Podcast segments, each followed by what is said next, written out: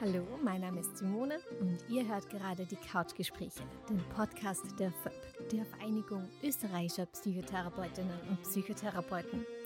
In dieser dreiteiligen Podcast-Folge spreche ich vorerst zum letzten Mal mit meinem Kollegen Wolfgang.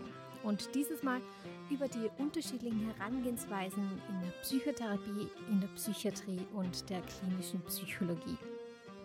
Das heißt, könnte man jetzt zusammenfassen, in der Psychotherapie ähm, geht es eben darum, auf diese Muster draufzukommen und da eben gegenzusteuern, wenn Bedarf ist, um eben wirklich die Ursache ähm, von den Symptomen ähm, zu, zu finden und dementsprechend entgegenzuwirken.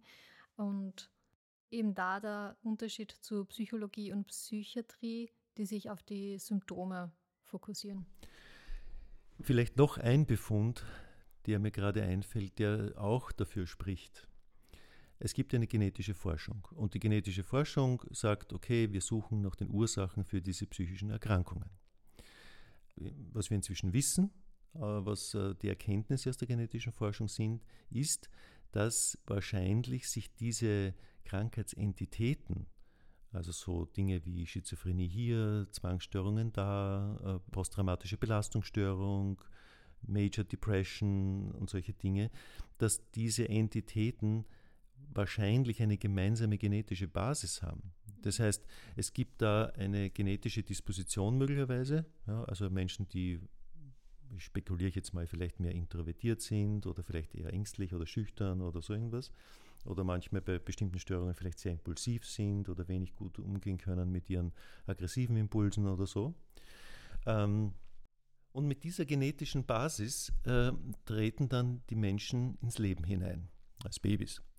Und äh, natürlich, man muss auch noch dazu wissen, dass sich ja das Gehirn weiterentwickelt. Ja, wegen der Besonderheit des menschlichen Gehirns, weil es so groß ist und eben schwer durch den Geburtskanal durchkommt, hat die Evolution sich offenbar einen Trick ausgedacht, einer, mehrere Tricks ausgedacht, aber einer davon ist, dass das Gehirn noch nicht voll entwickelt ist, sondern sich nach der Geburt bis zum etwa vierten Lebensjahr mal weiterentwickelt, bis es eine maximale synaptische Verschaltung erreicht hat und dann bilden sich gewisse Massen, und da bilden sich schon gewisse Muster heraus. Ne? Dann werden bestimmte Bahnen beibehalten, die man brauchen kann, also bestimmte Bewegungsabläufe zum Beispiel oder sowas, oder Sprache und andere Bahnen, die man nicht braucht und die nicht verwendet werden, die bilden sich dann wieder zurück, sodass die synaptische Dichte dann ein wenig abnimmt.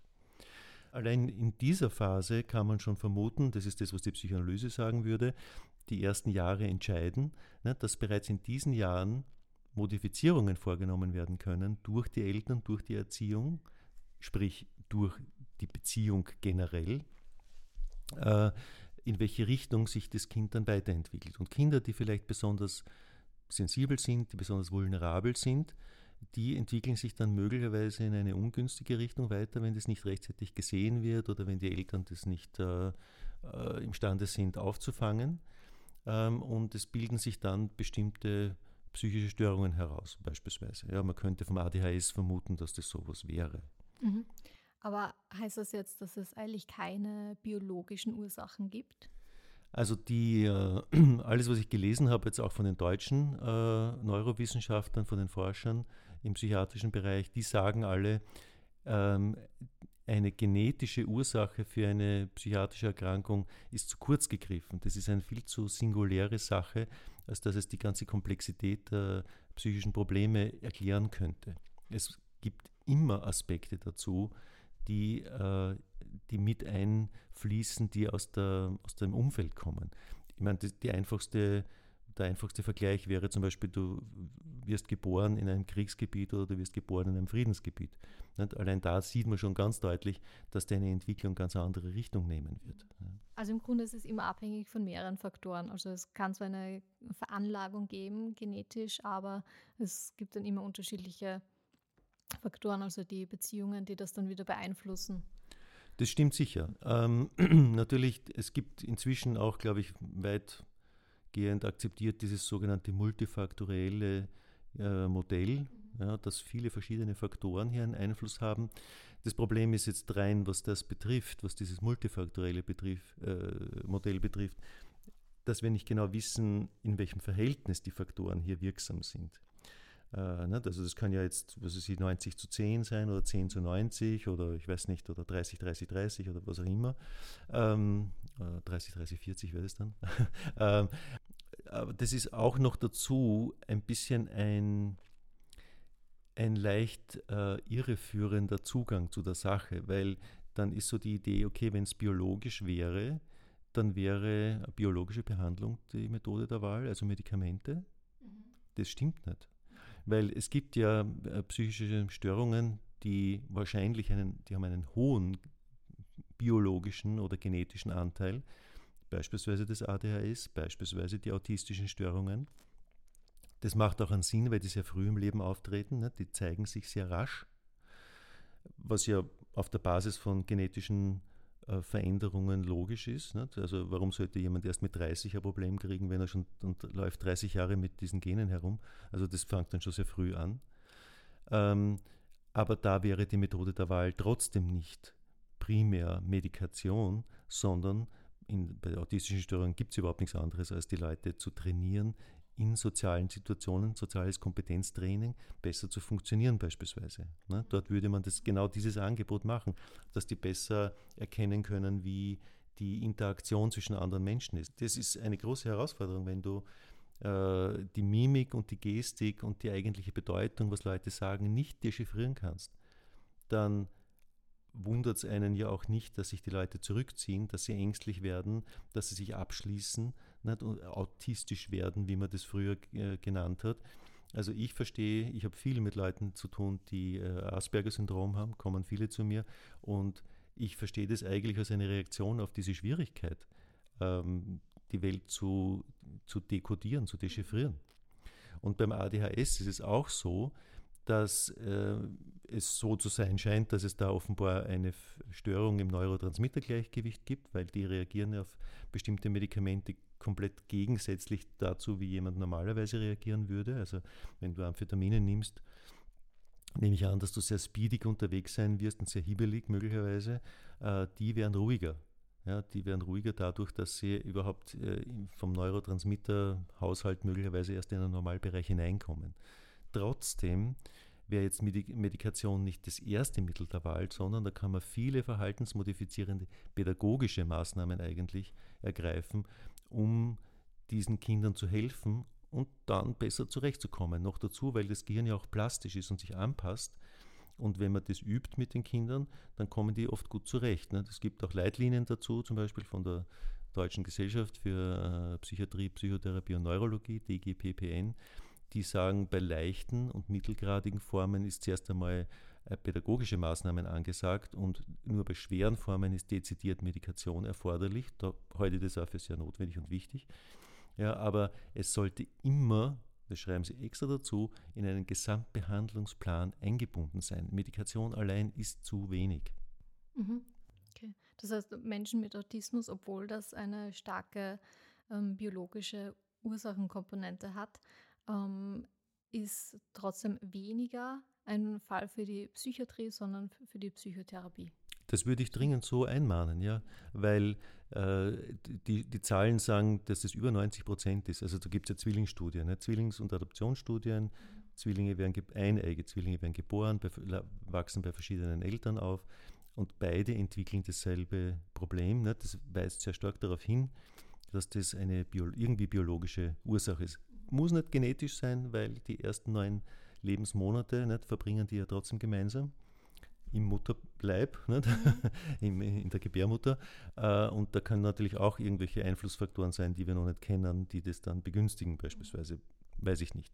Aber es, da gibt es einen starken Hinweis auf eine biologische Komponente. Trotzdem äh, gibt es keine Medikamente für Leute mit autistischer Störung, sondern das ist eine Sache für äh, nicht nur Psychotherapie, sondern auch äh, Psychopädagogik eigentlich. Also, dass man den Leuten das erklärt und dass man mit ihnen an dem arbeitet.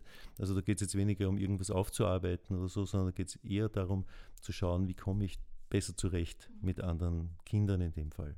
Ja. Aber auch da ist Psychotherapie deshalb relevant, weil man muss auch mit den Eltern, mit den Angehörigen reden, damit die eine Perspektive bekommen. Also wie gehe ich mit meinem Kind um? Äh, Habe ich Schuldgefühle? Glaube ich, dass ich selber schuld bin daran, dass das Kind so geworden ist? Oder äh, lasse ich die Schuld meinem Partner oder meiner Partnerin an? Da gibt es ja viele Verwerfungen, die aus psychischen Störungen entstehen. Und darum halte ich Psychotherapie immer für notwendig und für relevant. Einer meiner Lehrer, der Primarius Strobel, kann mich noch gut erinnern, der war ein Spezialist für Schizophrenie und der hat mit den Leuten auch so Gruppentherapien gemacht. Und der hat gesagt, er würde nie äh, Leute mit Schizophrenie behandeln, ohne dass er nicht auch mit ihnen reden würde. Ja? Also der war auch ein zutiefst humaner Mensch oder hat, war auch, äh, auch glaube ich, sehr religiös, oder ist, weiß gar nicht, ob er noch lebt, sehr religiös ähm, und hat aus diesem Selbstverständnis heraus, ist er den Leuten anders begegnet. Also weniger sozusagen mit so autoritär, ja, sondern mit einer sehr wohlwollenden Autorität. Und der hat sicher eine Menge Beziehungsangebot geliefert, ohne sich dessen vielleicht bewusst zu sein. Ich weiß es nicht. Ich habe ihn nie gefragt. Gut. Zeitlich sind wir jetzt dann eh schon am Ende oder magst du noch irgendwas Wichtiges loswerden? Ähm, ja, vielleicht, das würde ich gerne nochmal ansprechen, dass es tatsächlich wahrscheinlich Störungen oder äh, psychische Störungen gibt, die eine starke biologische Komponente haben. Und ich will auch nicht sagen, dass man die Medikamente nicht braucht und dass man die Psychiatrie nicht braucht. Nur das Problem ist ja eher umgekehrt. Ne? Die Psychiatrie tut so, als wäre die Psychotherapie so eine Art Hilfswissenschaft und die Politiker verstehen überhaupt nicht, dass die, dass die Psychiatrie und die Psychologie das gar nicht leisten können, weil die keine Beziehung, die haben keine Ausbildung in Sachen Beziehung. Die Psychotherapie ist die einzige Disziplin, die eine Beziehungsausbildung macht. Das ist, zieht sich durch die gesamte Zeit, dass die den Fokus haben auf Psychotherapie, auf Beziehung. Äh, nämlich, ich habe da auch was gelesen von der Soziologie kommend zu der Frage, wie wird man sozialisiert?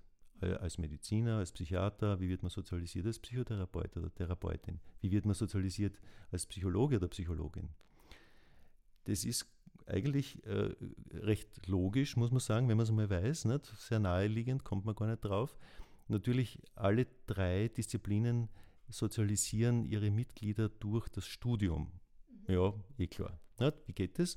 In der Medizin ist es so, dass du den Menschen in immer kleinere Teile zerlegst. Du fängst an bei der Anatomie, dann gehst du auf die mikroskopische Ebene zur Histologie, dann gehst du auf die Ebene der Biochemie und der Physiologie, der Chemie, der Genetik. Also das geht immer weiter runter, in immer kleinere Teile splittest du den Menschen auf.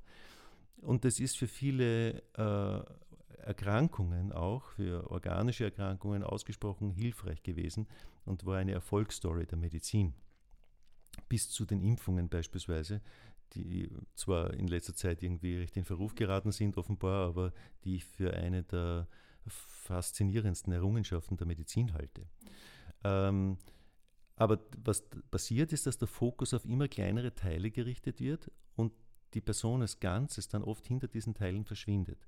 Die Psychotherapie im Gegensatz dazu legt den Fokus immer auf den gesamten Menschen und auf sein Sein in einem Bezugsrahmen. Ja, also einerseits äh, also wenn ich jetzt bei der Psychoanalyse wieder anfange, wie war das in der Kindheit, wie war da die Beziehung zu den Eltern, ähm, was waren das für Leute, ja, was ist daraus resultiert. In der systemischen Psychotherapie schaue ich mir an, auch wie, schaut die, die, wie, schaut die, wie schauen die Muster in der Ursprungsfamilie aus, wie schauen die Muster in meiner gegenwärtigen Beziehungssituation aus und so weiter. In der, bei den Rogerianern gibt es auch dieses Thema und so weiter. Da schaue ich mir immer den gesamten Menschen in seinen vielfältigen Lebensbezügen an. In der Psychologie gehe ich mehr mit mathematischen, äh, statistischen Methoden an die Sache heran. Statistik 1 und 2 ist auch eine erste Hürde in der Psychologie, ne, dass die die meistern. Äh, und da habe ich eher einen, Zugang, einen statistischen Zugang. Ja, also da wird ein Kollektiv betrachtet im Grunde und das Kollektiv wird dann beforscht, dann wird eine Test, ein Test entwickelt und dann schaut man, ist dieser Test möglichst spezifisch und möglichst sensitiv, dass ich alle Mitglieder einer bestimmten Gruppe herausfinde, also alle, die depressiv sind zum Beispiel, und nur die, die depressiv sind und nicht die, die vielleicht noch ein anderes äh, Problem auch haben, also die Trennschärfe oder so. Ja, das sind ganz unterschiedliche Zugänge, aber die einzige Disziplin, die äh, sich mit der Beziehung beschäftigt, ist die Psychotherapie. Ähm, ja, wir haben jetzt ja ganz viel schon gehört von von der Psychotherapie. Aber wie schaut es eigentlich mit der Psychiatrie aus? Also eben zum Beispiel beim Autismus haben wir gesagt, dass es mehr ein Fall für, ein, für die Psychotherapie ist. Ähm, welche Diagnosen sind da wichtiger im Bereich der Psychiatrie? Die autistischen Störungen sind dafür eigentlich kein gutes Beispiel. Äh, das ist nämlich recht kurios. Die Störungsgruppe der autistischen Störungen hat einen, soweit wir das derzeit wissen, massiven genetischen Faktor. Aber die Behandlung ist deswegen noch lange nicht biologisch, also mit Medikamenten, weil es dafür eigentlich keine Medikamente gibt. Und sie ist auch eigentlich keine Sache für die Psychotherapie in ihrer klassischen Form, weil die Psychotherapie in dem Bereich unwirksam ist. Ein Beispiel. Wenn jemand eine Rot-Grün-Blindheit hat, dann können weder Medikamente noch Psychotherapie dazu führen, dass die Person Rot und Grün erkennen und unterscheiden kann. Da braucht es etwas ganz anderes. Im Falle der autistischen Störungen wäre das Training, nämlich soziales Kompetenztraining. Natürlich kann die Psychotherapie auch hilfreich sein, wenn es darum geht, die Interaktionen und die Kommunikation der Familienmitglieder zu beleuchten und zu verbessern. Das sind oft Bereiche, die ziemlich schief laufen, weil die Beteiligten, also die Familie von Menschen mit autistischer Störung, oft gar nicht wissen, was das eigentliche Problem ist. Aber die autistische Störung zum Verschwinden bringt es alles nicht. Also zurück zu der Frage, welche äh, mentalen Störungen fallen in den Bereich der Psychiatrie. Leider kann ich dir die Frage gar nicht so umfassend beantworten, weil ich auch nicht sicher sagen kann, dieses und jenes Problem ist zweifelsfrei ein Fall für die Psychotherapie. Ähm, ein anderes Beispiel, sagen wir mal, ein Ehepaar kommt in eine Krise nach vielen Jahren. Die beiden leben, also nicht 20, 30 Jahre schon zusammen, haben sich entfremdet und nicht mehr viel zu sagen. Das kommt ja nicht so selten vor. Also die beiden haben sich dann irgendwie arrangiert und damit abgefunden und leben halt ihr Leben. Nun bekommt er, der Ehemann, eine Depression mit allen typischen Symptomen. Antriebsstörung, Desinteresse, Vernachlässigung der eigenen Hygiene, reduzierte Konzentration, reduzierte Merkfähigkeit, gedrückte Stimmung und so weiter. Was ist da zu tun? Naja, von psychotherapeutischer Seite könnte man sagen, okay, da braucht es Gespräche, äh, eine Perspektive, die Entfachung der Lebensenergie, wenn du so willst. Ähm, aber das geht vielleicht nicht, weil der Patient entweder nicht will oder weil er Angst hat vor Psychotherapie oder weil die Depression schon so tief ist, dass er nicht genug Antrieb hat, um diesen Prozess überhaupt zu starten oder durchzuhalten. Da wären dann Medikamente, in dem Fall wahrscheinlich Antidepressiva, ein Segen, denn Erst dann würde der Patient genug Energie bekommen, um sein Leben wieder in die Hand zu nehmen und vielleicht mal seiner Frau zu sagen, was ihn stört oder was er ändern will oder welche Sehnsüchte er hat und so weiter.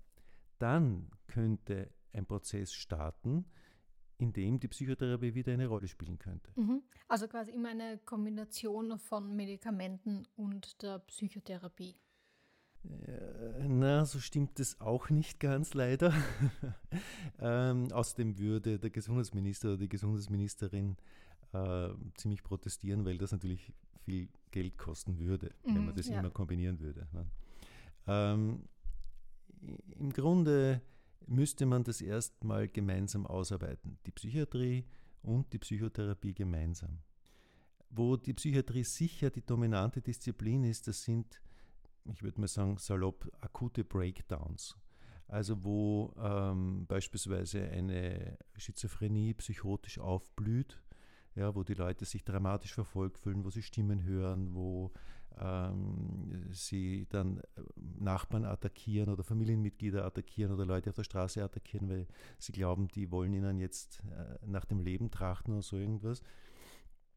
Äh, oder bei einem schweren manischen Zustand, nicht? wenn Leute glauben, sie können fliegen oder geben Unmengen Geld aus äh, und riskieren damit eigentlich ihre gesamte Existenz oder bei einer schweren Depression zum Beispiel oder bei einer schweren Zwangsstörung.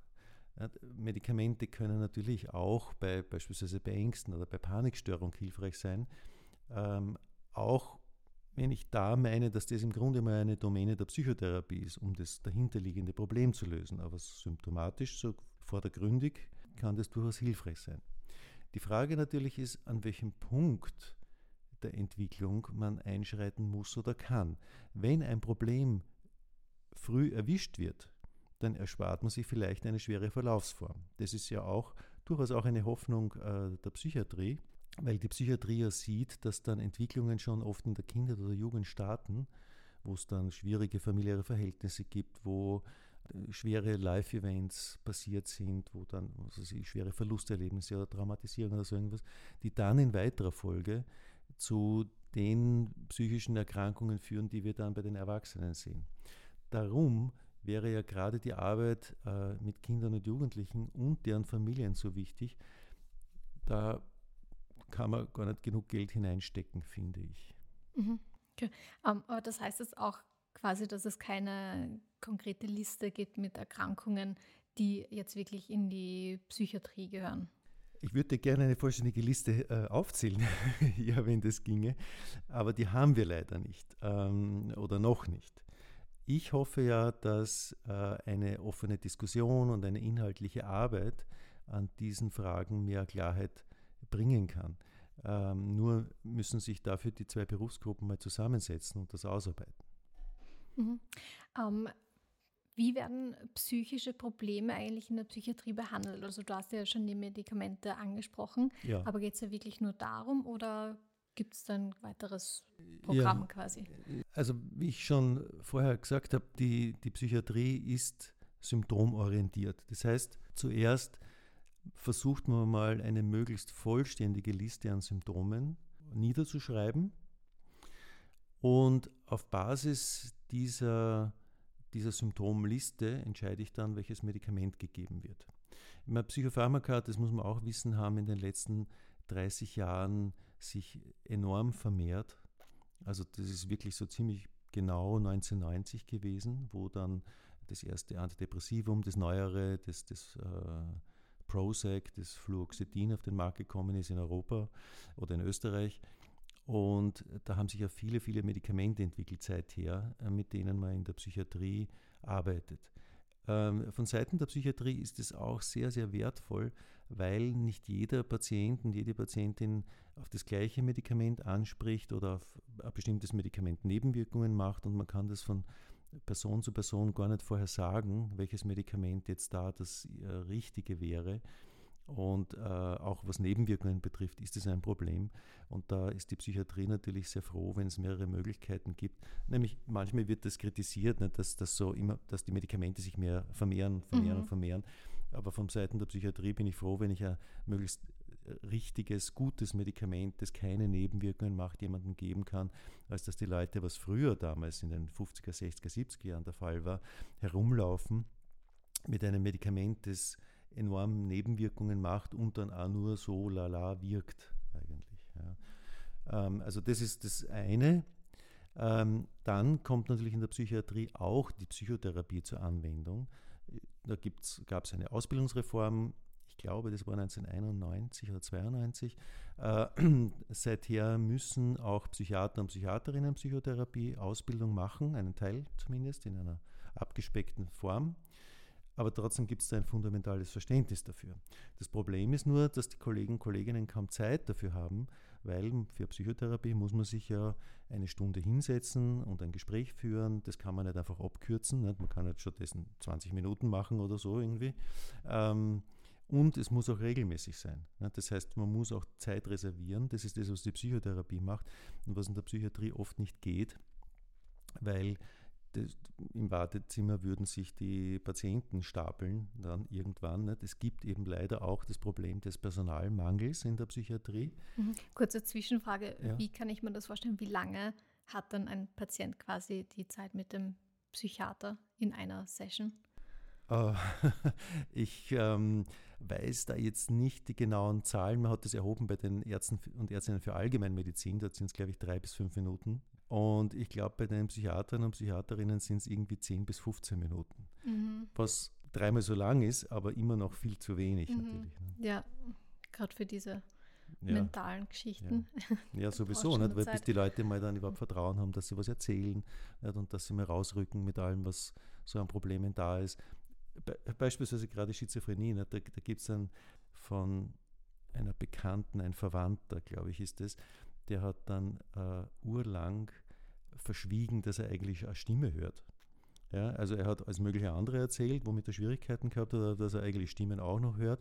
Vor allem hat ihm die Stimme gesagt, ja, wenn du den Leuten erzählst, dass es mich gibt, dann, dann wirst du eingeliefert. Mhm. Und natürlich ist genau das ja. passiert, ja. weil, das war ja dann tatsächlich ein Grund, ihn einzuliefern. Ähm, also da braucht es mal viel Vertrauen auch und viel Zeit. Das wäre eigentlich auch eine, dann eben auch eine Beziehungsaufgabe in der Psychiatrie, dass die Leute ob das Vertrauen fassen, dass es nicht gleich die Hölle losbricht, wenn sie erzählen, was wirklich das Thema ist. Ja. Ja, äh, ja, was ich vielleicht auch noch sagen wollte, als drittes gibt es in der Psychiatrie auch noch die sogenannte EKT, die Elektrokrampftherapie. Früher hat es Elektroschocktherapie äh, geheißen, aber das ist natürlich sehr viel verfeinerter und mo modernisierter worden. Also die Stromstärken sind heute ganz andere als damals und das wird immer unter äh, Anästhesie gemacht. Das heißt, da ist immer Anästhesist oder Anästhesistin dabei die die Person für einen kurzen Zeitraum äh, in Bewusstlosigkeit versetzt und dann wird diese, dieser Stromstoß gemacht und da gibt es Serien, nicht, ganze Behandlungsserien, äh, um die Leute dann aus schweren psychischen Störungszuständen herauszuholen. Ja. Mhm. Also nicht, dass man an, an, einen Sessel gefesselt wird oder so und dann kriegt man die Elektroschocks, wie man es aus den, aus den Filmen und Serien kennt. Es hat schon ein bisschen was davon, weil du brauchst okay. einen Sessel. Also du, mhm. die Leute sitzen in einem Sessel, soweit ich das jetzt weiß, vielleicht auch auf einer Liege, wahrscheinlich auf einer Liege. Ich war nie persönlich dabei. Es wurde im AKH auf der äh, psychiatrischen Intensivstation durchgeführt, der Kollege Frei äh, und Presslich, die waren damals noch diejenigen, die das gemacht haben. Ähm, es ist nie sehr propagiert worden, weil es eben so stigmatisiert ist irgendwie, nicht? obwohl es sich als uh, durchaus wirksam erwiesen hat, das muss man schon sagen. Und bei manchen Patienten und Patientinnen, wo man keine anderen Möglichkeiten mehr hatte oder alle anderen Möglichkeiten ausgeschöpft wurde, mhm. War das eine, eine oft sehr willkommene Möglichkeit, dass man, das, dass man da noch etwas gewissermaßen im Köcher hatte, was man ausprobieren konnte. Und das war durchaus hilfreich. Äh, ich kann mich an einen Patienten mit einer schweren Depression erinnern, der hat es dann bekommen und hat sich dann aufgehellt. Der ist dann aus dem Zustand rausgekommen.